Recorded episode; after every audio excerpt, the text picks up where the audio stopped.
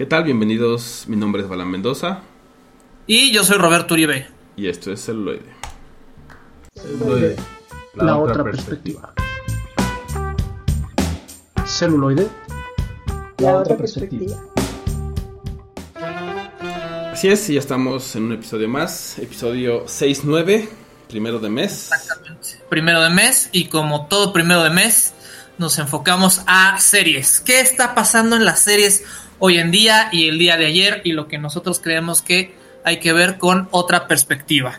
Así es. Y sobre todo, por ejemplo, eso, ¿no? Traemos un, un muy buen programa, una muy buena selección, porque traemos un clásico, ¿no? Y dos series que están ahí como muy, con mucho, mucho En boga. Muchas, Exacto. exactamente, mucho en boga y muchas, no muchas temporadas, pero ahí van, ¿no? Van con un buen Sí. número de, de temporadas y seguramente va a haber un, un par más al menos.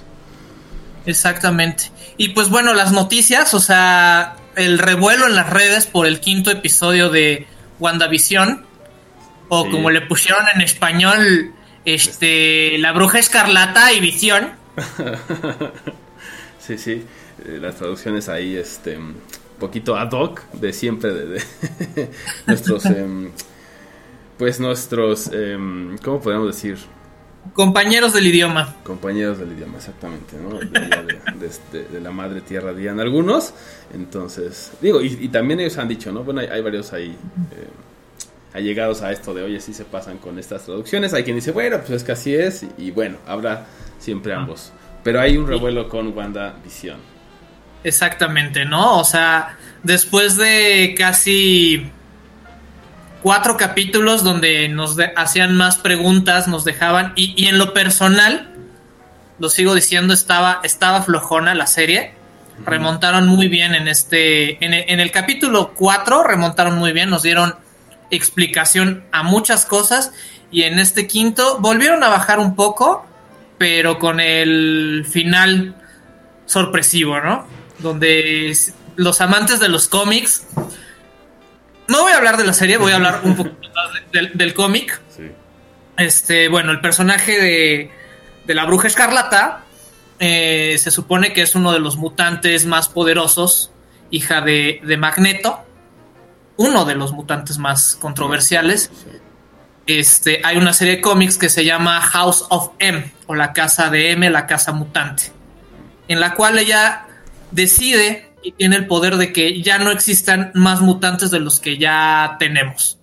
Entonces, aquí yo creo que lo que está haciendo Disney y Marvel es como agarrarse un poquito de ahí e integrar de esta manera con los poderes de, de- de Wanda, integrar todo lo que es el universo de X-Men, y lo vimos en este episodio. Quinto episodio. Sí, algo que sí me gustó mucho, pues obviamente fue justo eso, ¿no? Que, por ejemplo, en las películas de, los Avengers, el poder de la bruja escarlata, la verdad es que no se vio, o sea, es como mínimo, la verdad, comparado con el resto de los personajes y muchas de las cosas que fueron, pues por decisión cinematográfica o lo que fuera. La verdad es que a mí no me encantó eh, Wanda porque no se ve el poder que realmente tiene. Y aquí en la serie sí. O sea, justamente todo lo que va sucediendo y cuando te enteras que tiene que ver con su poder, dices, claro, ese sí es la bruja escarlata, ese es el poder que tiene, así de poderosa es, ¿no? Eso es al- fue algo que yo sí agradezco, ¿no? Porque creo que en, en el universo Marvel eh, cinematográfico no lo presentaron tan bien, o sea, sí se ve como un poquito bajada de tono, ¿no? O bastante bajada de tono. Sí, tam- también por un lado que, que no podíamos decir la palabra mutante en el universo Disney Marvel hasta ahora. Sí, claro. Entonces recuerden que era la etapa de los milagros o la esencia de los milagros. Sí, sí. Entonces, este, aquí tenemos. Pero dieron una, una situación bastante interesante. eh, este, que se supone que los, los poderes que tiene Wanda vienen a través de los experimentos que hizo, hicieron los de Hydra con la gema de la mente. Lo cual te puede dar ahí un indicio de por qué se enamoró de Visión. Claro. Sí, tienen ahí Porque un, también un tiene- elemento en común, claro, sí. Es, Ah. es- es la que la que tiene en su. Bueno, tenía en su cabeza. Pero bueno, ahí Sí. también sabemos que hay universos alternativos y que hay como muchas líneas de tiempo, entonces también pueden hacer diversas cosas. Pero pues sí, definitivamente controversial. Y aunque no hemos hecho un programa como tal de WandaVision, pues les hemos estado como comentando siempre a, este, a lo largo de, los demás este, shows que hemos hecho, ¿no? Sí, y en el mundo del cine, pues se acerca cada vez más eh, Godzilla vs. Kong. Y lo mejor han sido los memes. Exacto, guerra de memes. Guerra de memes. Pero bueno, basta de chorizo, vamos con la maciza. Y nos acercamos a nuestra primera serie, que justamente elegimos estas tres porque creo que tienen algo en común y es algo que se conoce como el viaje del héroe. Y en el caso de, Kung Fu, una serie protagonizada por David Carradine, que se puede dividir como en dos partes, porque tiene una parte donde él es David Carradine solo y tiene otra donde ya tiene un hijo, ¿no? Que le hicieron ahí en, Warner, tuvo ahí su, su, revival durante un tiempo. También fue buena, no tan buena como la primera, pero tuvo ahí sus, sus buenas temporadas. Sí, tenía una buena premisa, ¿no? O sea, de que pues al final ya habían pasado todos estos años, ¿no? De este gran maestro. Y bueno, para quienes no conozcan, pues eh, Kung Fu es esta serie de un monje Shaolin, ¿no? Que, lo entrenan durante muchos años y después decide irse. No recuerdo muy bien la razón, la verdad es que ya tiene un rato que, la vi. Eh, y no me acuerdo exactamente el por qué. Recuerdo como todo lo demás que va haciendo, ¿no? Que, se va del templo y entonces empieza a, encontrarse con diversas pues travesías, diversas aventuras, ya sea gente que está siendo explotada, entonces él se da cuenta de pues no es correcto, voy a hacer algo al respecto, ¿no? Porque tengo la capacidad de hacerlo. Entonces es este monje Shaolin y después en la leyenda continua pues pasa un tiempo, tiene un hijo y después descubre que tiene ese hijo, ¿no? Entonces Ajá, exactamente. tomar esa relación. Entonces como que estuvo bien construida, pero sí definitivamente pues la original tiene o sea, estuvo súper bien construida y después como el revival, como que un poco fue, pues ya pasó suficiente tiempo, lo puedo monetizar y un poco se siente así, pero creo que hicieron un buen trabajo de todas maneras, ¿no? Sí, exactamente. Entonces, pues tenemos este, este viaje del héroe, que es un héroe en sí solitario, en este caso es este David Carradine, que interpreta a, a este monje. Y este, en cada episodio tanto nos da una enseñanza de lo que sería esta filosofía oriental, además que va solucionando problemas o situaciones, ¿no? Entonces cada, cada episodio nos deja con una enseñanza trascendental que ya puede tener que ver con, con Confucio o con la misma este, filosofía del Shintao. Sí, Ajá, y es bastante interesante porque metían eso, ¿no? O sea, sí era también golpes y eso de los 70 o sea, una, una serie, perdón, de los 70 con ese feeling de artes marciales porque había un boom, pero también te metían todo este otro lado, ¿no? De la filosofía y sí hacían su investigación de cosas que tenían que ver, ¿no? Como con todas estas corrientes. Entonces era bastante interesante. Y también este recorrido que hace por este, pues el oeste americano, ¿no? El viejo oeste americano. Lo vamos a ver más adelante una semejanza muy grande con otra de las series que vamos a hablar, ¿no? Que va por ahí, en este caso en un país, después lo vamos a ver un poco más allá y va resolviendo temas, ¿no? Que tiene que hacer. Él lo hace con este sentido, pues, de justicia y todos estos principios, digamos, virtuosos, ¿no? Entonces, e, e, eso es lo que lo lleva. Pero, pues, es bastante interesante porque fueron, según yo, cinco temporadas, cuatro temporadas. Fueron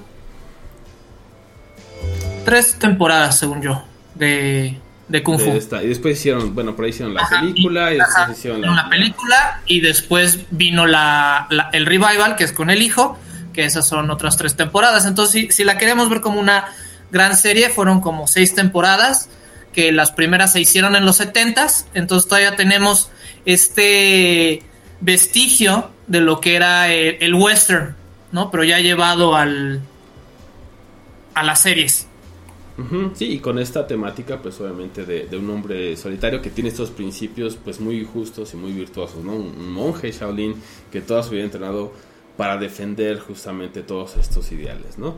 Y después, obviamente, la de la leyenda continua, pues fue em, rodada y todo esto durante los noventas, ¿no? Entonces, está interesante que pues pasaron por ahí veintitantos años, ¿no?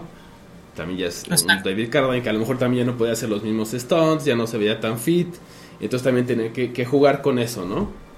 Ajá, entonces ya, ya, pasó más de ser el hombre de acción a ser el maestro e intentaba pasarle la, la información al hijo que era un detective en, en, los, en San Francisco. Exactamente, un detective. Entonces él es el que hacía la acción porque obviamente era un actor más joven y ya lo, buscaron así y todo esto, ¿no? Entonces, sí, bastante, bastante buena, bastante interesante esta serie y el revival. Y por ahí tienen una, película también que es este parte de como de la saga o del, mundo, ¿no? Que pues bueno, esa pudiese ser prescindible, entonces si se enfocan solo en la serie, creo que es, es bastante buena. Ahorita, precisamente, si están buscando algo que ver, es bastante recomendable. Y está completamente gratis en YouTube. Los pueden encontrar los episodios tanto en inglés como en español latino o en español internacional, que ahora le llaman, que es con un acento más neutro. Entonces se pueden echar su buen maratón de, de kung fu. Así es. Y pues bueno, ahora nosotros los dejamos con algo del soundtrack de esta gran serie y regresamos con más viajes trascendentales aquí en celuloide. La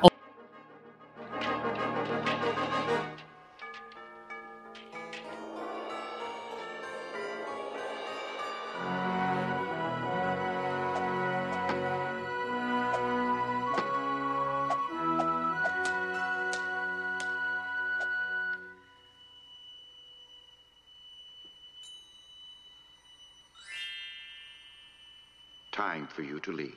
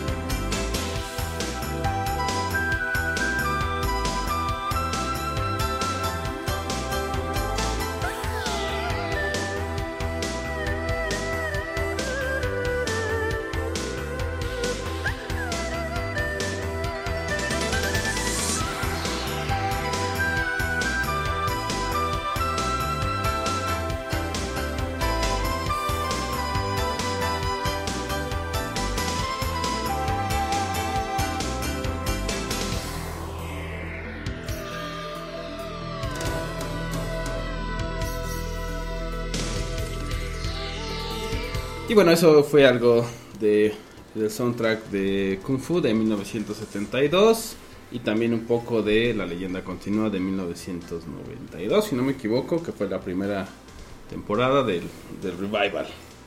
Exactamente. Y bueno, algo que se me pasó decir en el bloque anterior fue que parte del éxito de esta serie es que se combinó con varias cosas. Todavía estaba muy arriba el, el hype de Bruce Lee y todas las películas de, de artes marciales. El, el, budismo que entró muy fuerte a Norteamérica por parte del movimiento hippie. Entonces, tener a este protagonista que tenía las armas, digamos, para solucionar los conflictos de manera violenta, pero que siempre optaba por la parte filosófica o por la parte pacifista, porque se supone que eso es, ¿no? Este personaje, este monje, es un pacifista que va arreglando situaciones o conflictos a lo largo de su travesía. Entonces podemos ver que es como el, vaquero solitario o este clásico sombrero blanco que pero sin armas, ¿no? Su arma es la palabra y yo, yo, yo me quedé mucho con, con esta frase que, que, siempre decía que cuando uno quiere, que para iniciar un viaje de 100 mil kilómetros uno debía de dar simplemente el primer paso. Claro. Y es una filosofía que sí, que a veces vemos retos imposibles, que vemos retos muy lejanos o que parecieran interminables y lo único que tenemos que hacer es empezar ¿no? Así como empezamos ya hace 68 episodios, entonces hemos, hemos dado 60 y con este estamos dando el paso número 69 de ese viaje que no sabemos a dónde nos lleve, pero que nos gusta compartir con todos ustedes. Exactamente, y sí es, es, bastante interesante, ¿no? Y también la otra es eso, al final, por ejemplo, sí de repente tenía que usar justamente estas habilidades marciales, pero también elegía, por ejemplo, no matarlos, ¿no? Era como, no, no voy a hacer eso porque no entrené para matar, ¿no? Que a lo mejor podríamos contraponerlo a lo mejor con alguien, con un agente de la CIA o algo así, que usualmente es como, pues sí, nada más me entrenaron para eso, voy y lo mato, ¿no? Porque es una tarea y se acabó. Para él no era como, es una vida, a pesar de que sea alguien que hizo algo que no está bien, sigue siendo una vida humana, entonces debo de respetar esa vida humana, aunque desarme y le quite todo ese poder, pero no lo voy a matar. Es interesante también de ese, de ese lado esta, esta serie de Kung Fu. Exacto. Y pues bueno, ahora viajamos en, en el tiempo, viajamos a través de la psicodelia y entramos al mundo de, de los dioses y entramos al mundo de American las ideologías. American Gods, exactamente. Lo que me gusta de esta serie y que también conserva este sentido del viaje del héroe pero aquí está, es un hombre contra su destino. Tenemos aquí a nuestro protagonista que es Silver Moon. Shadow Moon. Shadow Moon, perdón. Silver Moon es otro. Sí, sí, sí. A veces son este, crossovers entre todo lo que, lo que, hacemos de juegos y ver películas y todo, sí. Sí, sí yo también. Este, Me pasa. Que aparentemente es es hijo de, de miércoles, ¿no? El señor miércoles que parece ser más de lo que, de lo que dice y reniega de su destino y busca no aceptarlo. Al menos al principio, ¿no? O sea, eso, creo que es justamente una muy buena premisa porque sí, también dirán, bueno, ¿y quién es este señor miércoles, no? Y además también eso, todo lo que hay detrás, y este es un gran personaje. Para mí, eh, Mr. Wednesday es así el personaje definitivamente. Pero al final todos los demás tienen también lo suyo, ¿no? Desde Laura Moon, ¿no? Que es esposa de, Shadow, em, los demás dioses, etc. Entonces vamos metiéndonos en, un, en una mitología que trae todo. Sí, pues a lo que voy, que es esta mitología que, que Neil Gaiman, que es el autor que escribió el libro o la novela, y de la cual se basa las series, eh, hizo esta nueva mitología basado justamente en eso que dices, ¿no? En las mitologías que ya existían, pero hizo una mezcla que es bastante interesante y yo podría decir es una mitología en sí misma ahora, ¿no?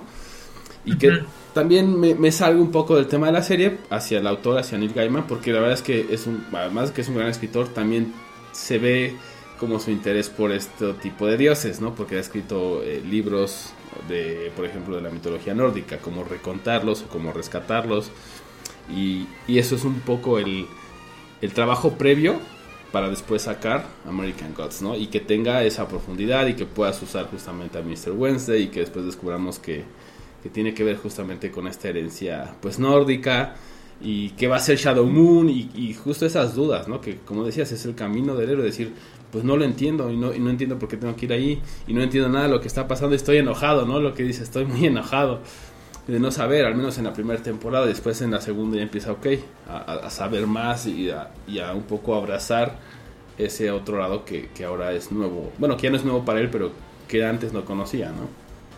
A mí lo que, lo que se me hace interesante es este, y me recuerda mucho a un juego de, de rol que se llama Zion, que tiene que ver mucho con nuestra fe. Y creo que tanto la serie no, nos habla mucho de eso, que en dónde colocamos la fe en nuestras personas. Y justamente colocarle la fe a ciertas cosas les da poder sobre nosotros o este, las levantamos al nivel de dioses. Y tenemos este conflicto que justamente nos recuerda mucho a Leada y la Odisea, donde hay un conflicto de dioses por intereses diversos y aquí tenemos el conflicto de los dioses antiguos con los dioses modernos, ¿no? Y ustedes dirán, no, pues ¿qué, qué, qué podría ser considerado un dios moderno, ¿no? El Internet puede ser considerado un, una deidad moderna, los medios de comunicación, uh -huh. este, la moda, o todo eso que nosotros le, le, lo, lo, ensalzamos, el dinero también podría ser considerado una especie de, de dios moderno. Sí, ese, es justamente también un tema que estaba eh, reflexionando, que también por eso me gusta tanto esta serie, eh, de eso que estabas comentando, de la atención. Eh, porque justamente, bueno, hay como muchos estudios ahorita precisamente con todo lo, que está sucediendo en el mundo, el tema de la pandemia, que ya estamos en el segundo año y todo esto, ¿no? Eh, y justamente lo de social media, ¿no? De, la adicción que existe tan fuerte de, de, muchas personas justamente a los medios sociales, a las redes sociales, todo esto, a las aplicaciones y demás. Entonces justamente también American Gods medio toca eso, ¿no? Porque por ahí Mr. World, o después se convierte en Mrs. World, este también menciona, ¿no? ¿Por qué ya no están viendo lo que yo les digo que vean? O sea, ¿por qué no ven las noticias que yo quiero que vean? ¿Por qué no hacen eso, no? O sea, las personas en general. Y, te das cuenta como esa maquinaria, digo, si existe o no, no lo sabemos, pero es interesante cómo lo presenta Neil Gaiman y bueno, los productores en esta serie, ¿no? De que estás ahí en la atención y es como, no, yo quiero que vean esto, y a veces así pasa, o sea, tenemos que ser muy, muy críticos, ¿no? También de, de qué consumimos y a qué le estamos dando nuestra atención, que es una especie de, de alabanza, ¿no? Que es el worship, es justo lo que alimenta cualquier cosa, ¿no? Eso se me hizo muy interesante de, de toda la, la, serie y el libro, ¿no? Y pues vemos a este Odiseo, que, que se podría llamar el señor Moon también, que prácticamente va a la, a la deriva en este mundo intentando encontrar su identidad.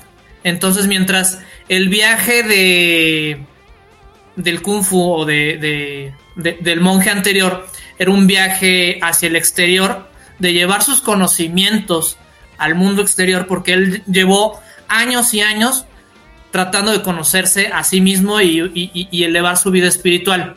En este caso tenemos lo opuesto, tenemos un hombre que vivía, digamos, de cierto modo, vivir por vivir, ¿no? Sabíamos que su esposa lo engañaba y por lo visto eso pues no, no, no le afecta tanto, ¿no? Entonces tiene que, tiene que ir a ese mundo interior, a ese... Ah, ¿Cómo decirlo? A ese mundo espiritual que después se manifiesta ante, ante los ojos de los espectadores, ¿no? Y vemos cómo es presa de los caprichos de esos dioses internos.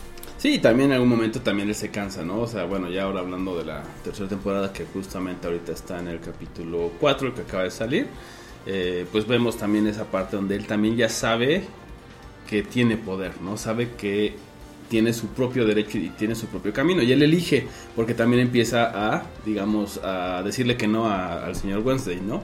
A pesar de que ya sabe un, una parte muy importante que lo une. No les quiero decir exactamente qué es, por si no lo han visto, porque ese es un muy buen twist, ¿no? En algún momento dices, ah, ok, ¿no? Tiene sentido. Entonces, ya sabe esta información que los relaciona Pero él dice, yo elijo hacer esto y empieza como a hacer su camino, a pesar de que sabe que, que tiene que seguir pues conviniendo o volviéndose a ver con Wednesday.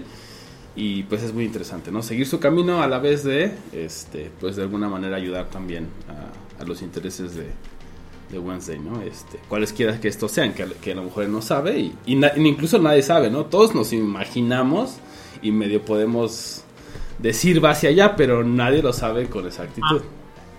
Entonces, Exactamente. Y pues bueno, ahora los dejamos con algo de American Gods. Y regresamos con un poco más de estos viajes y que los dioses no los dejen a su merced.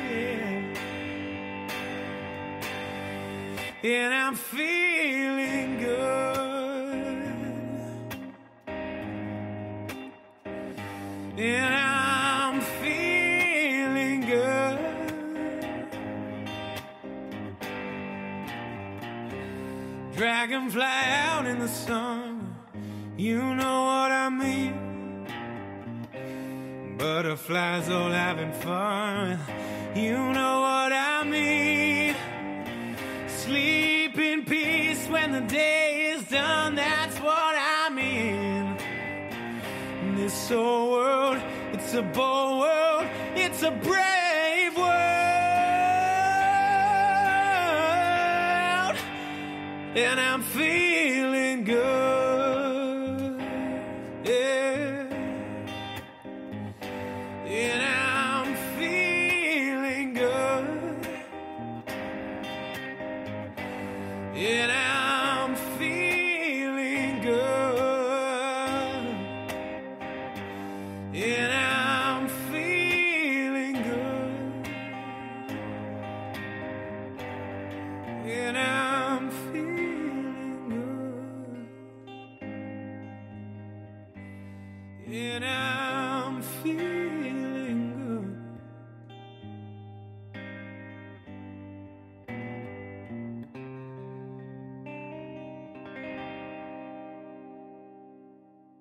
estamos de vuelta aquí en Celuloide, la otra perspectiva, después de ese grandísimo cover, que es algo que hablábamos eh, en este corte musical, que American Gods tiene un excelente soundtrack en sus tres temporadas, tiene bastantes covers, entonces también es bastante recomendable.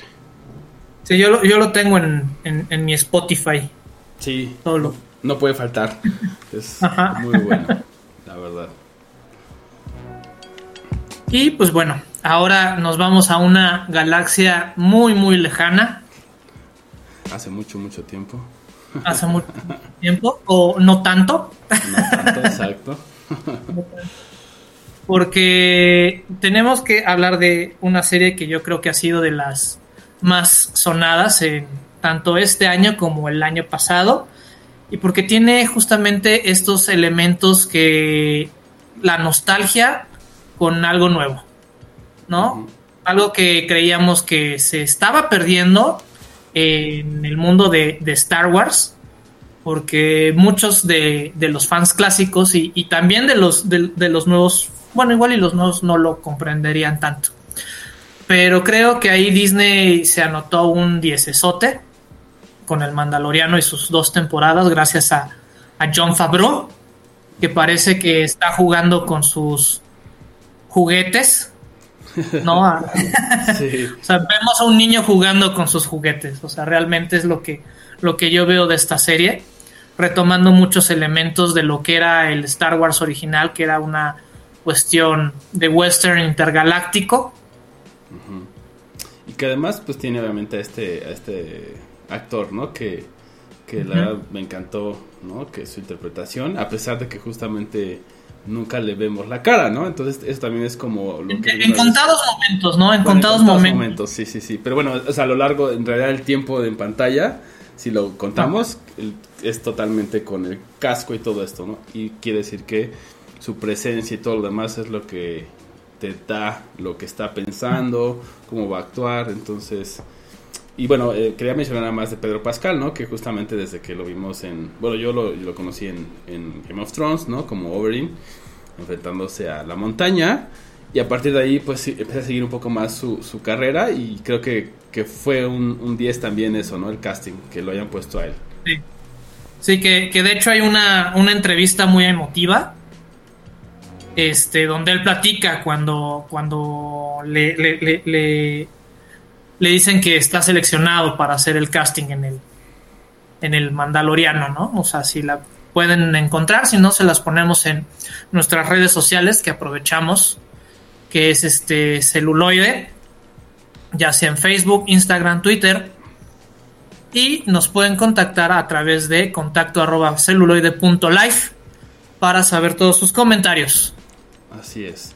Y bueno, también este, pues com- como la mención de Pedro Pascal, pues obviamente él es eh, originario de Chile, ¿no? Entonces también es un- una, parte de los latinoamericanos, ¿no? Nos identificamos, este, pues con él, ¿no? Que haya llegado hasta ahí, que haya estado, que tenga ese tipo de roles, creo que es, es de reconocerse.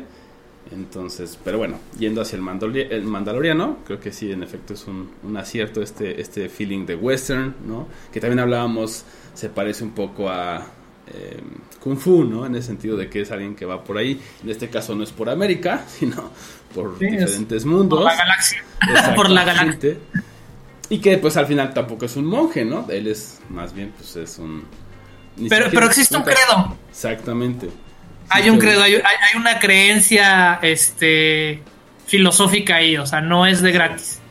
Sí, de hecho la frase es, es genial, ¿no? O sea, this is the way, o sea, y todo lo que se construye en- eh, alrededor de ello es, es genial también, ¿no? O sea, de sí, esa es la forma, a veces es lo que tienes que hacer, como llevarse, ¿no? Al, al bebé, al famoso bebé, ¿no? Este, te lo tienes que llevar, ese, así ese es el camino, ¿no? Y es como, pues sí, Sí, es lo que tienes sí. que hacer, güey. Tienes que hacer. Y, y nos da, y, y nos da estas ondas, este. Igual y, y- y no llega a ser completamente este.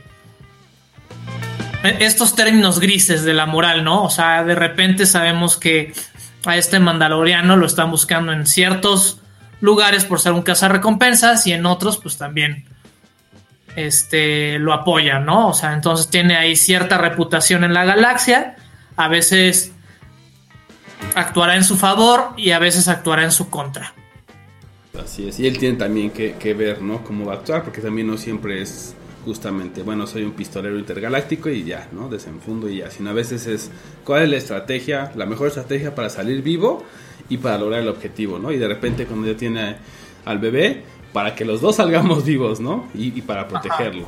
Entonces, me gustó también ahí la, la participación, o bueno, cuando sale Ahsoka, por ahí, este, creo que... Sí, en la segunda en la, en la segunda temporada tenemos a, a este personaje que que es ya de esta nueva ola, ¿no? O sea, porque es es alumna de de Anakin, ¿no? Cuando en un principio no se suponía que no había llegado a ser maestro.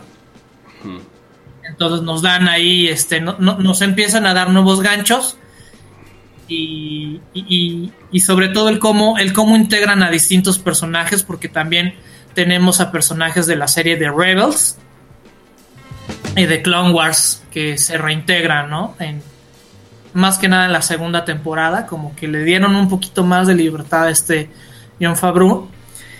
Y este, lo que también veo es que prácticamente la primera y segunda temporada son muy parecidas. Por ejemplo, el capítulo 5 de la primera, me parece que es la del huevo, es muy similar al capítulo 1 de la segunda temporada. Nada más que transforman la escala de la situación. Mm, sí, como que la magnifican y meten muchos más elementos ahí, ¿no? Pero tiene como la misma estructura y como el mismo... Pues sí, como no la misma historia, pero sí la misma estructura, ¿no? Ajá. Sí, y también pues obviamente lo que hablábamos también eh, los, durante los cortes, pues el tema de hasta cuándo va a salir, ¿no? La, la siguiente temporada, pero obviamente pues va a haber antes todo lo demás que tienen planeado, como lo decíamos, ¿no? El libro de Boba Fett. Sí, está la de Sheriff de la República y por lo visto también hay serie con Diego Luna, ¿no? Que nos va, nos va a hablar un poquito más de las, de las aventuras de, de este personaje que a muchos les gustó, otros dicen que, que no. O sea, ha causado ahí este... En lo personal a mí sí me gustó, tanto Rogue One como como la actuación de Diego Luna. Y pues a ver qué nos tiene Disney preparado para esta nueva etapa de series. Sobre todo de series, ¿no? Creo que el tema ahorita de películas lo van a dejar un poco... Eh, le van a dar yo creo que un tiempo y después lo van a retomar si van a sacar nuevos episodios. Entonces ahorita yo creo que dicen es mejor tener series porque pues, es una continuidad diferente. También puedes liderarlas de manera diferente si ya tienes Disney Plus y todo esto, ¿no? También está viendo que van a hacer una de, de Ashoka precisamente, entonces también está, también va a estar bueno, ¿no? O sea, hay como mucho, mucho más después de, del Mandaloriano, después de la segunda. Entonces, veamos hacia dónde. Para, para ampliar este universo, a ver si repiten la fórmula o van a explorar otros caminos. Así es, porque yo también creo que en algún momento, o sea, puede llegar a, a, caer, ¿no? En una especie de valles y continúan como con el mismo, con la misma estructura. Tienen que por ahí tener un giro, ¿no? Porque van, o sea, van súper bien, pero si en algún momento, si la tercera es como similar, la estructura, podría también decaer incluso la, audiencia, ¿no? yo creo que van a preparar algo ahí, eh, a lo mejor un tipo crossover, algo por ahí interesante. Exacto. Obviamente todas estas series o todo este universo de series este, van a tener como sus episodios en conjunto y pues todo es para ampliar, digamos, esta etapa de la de la nueva república, ¿no? O de, lo, de la república que se está formando en la, en la galaxia.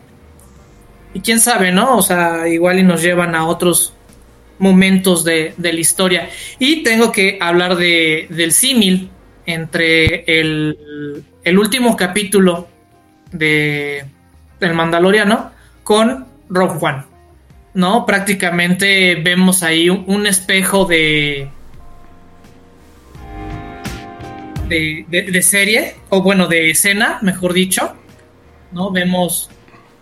Vemos prácticamente la misma escena, la misma estructura, nada más que una nos llena de esperanza y la otra nos la quita. la otra te la arrebata. completamente. La arrebata. Así como, como un dulce a un bebé.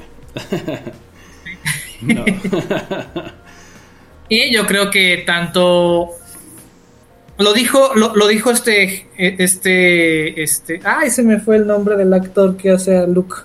Mark Hamill. Mark Hamill, cuando, cuando vio el, el, episodio, dijo, fue un, fue un gran regalo y lo mejor es que reivindicaron al personaje, ¿no? Porque él está un tanto triste porque en las últimas este, películas, pues lo ponían como un viejito amargado.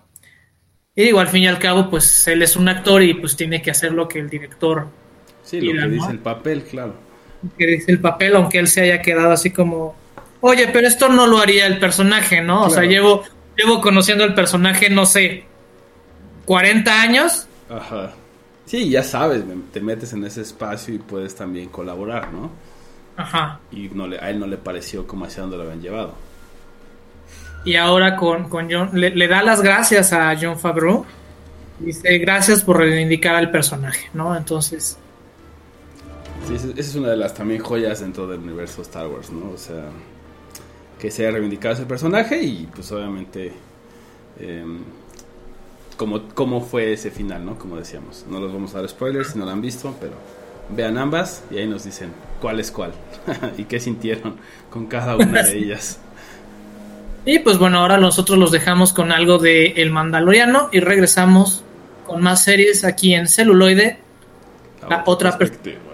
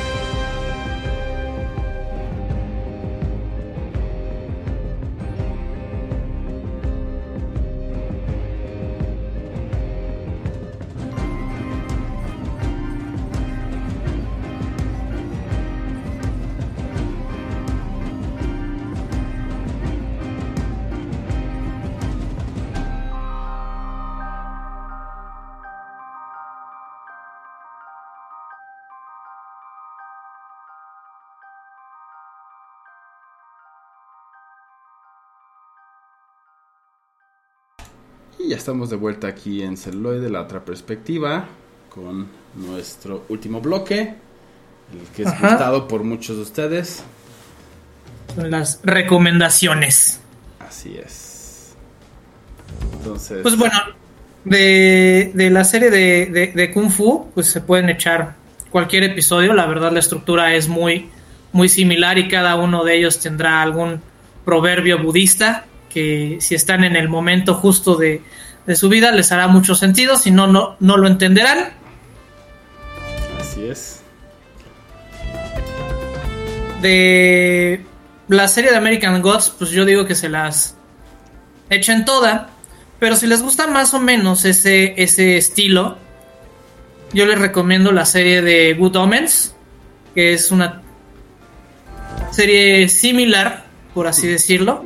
Sí, tiene igual. ¿no? sí. Es, escrita por Terry Pratchett, ¿no? Basada en la novela de Good Omens, donde vemos la amistad peculiar entre un ángel y un demonio a través de la historia. Sí, y también está buena, y también justamente ahí Neil Gaiman, ¿no? También junto con Terry Pratchett, ¿no? Este, bastante buena, pero esa ya no la renovaron, la- lamentablemente. Y este, pues ya creo que hasta ahí quedó en la primera temporada, pero también estaba interesante, ¿no? Ahí cómo, cómo jugaban Sí. con ella. Entonces también sí, definitivamente recomendada. Eh, yo de, de American Gods, el capítulo 8 se los recomiendo, por ahí tienen, tienen que ver qué pasa con una lanza, con un leprechaun y con el señor Wednesday. Exacto. Y finalmente del Mandaloriano, yo les recomiendo el capítulo 1, o sea, el primerito, que nos marca mucho de, de lo que va la serie, recupera este sentido de western. Y aparte está dirigido por, yo creo que ahorita uno de los mejores directores que podríamos tener actuales, que es Taita Waititi, aparte que le presta su voz al, al robot que ahí aparece. Sí, es, es- es un buen dato. Yo no lo sabía, entonces está bastante interesante eso. Así que ese capítulo, y bueno, también se pueden de la segunda temporada. Bueno, es el capítulo 10, es el episodio 2 de la temporada 2. O sea, es el capítulo 10, eh, el pasajero.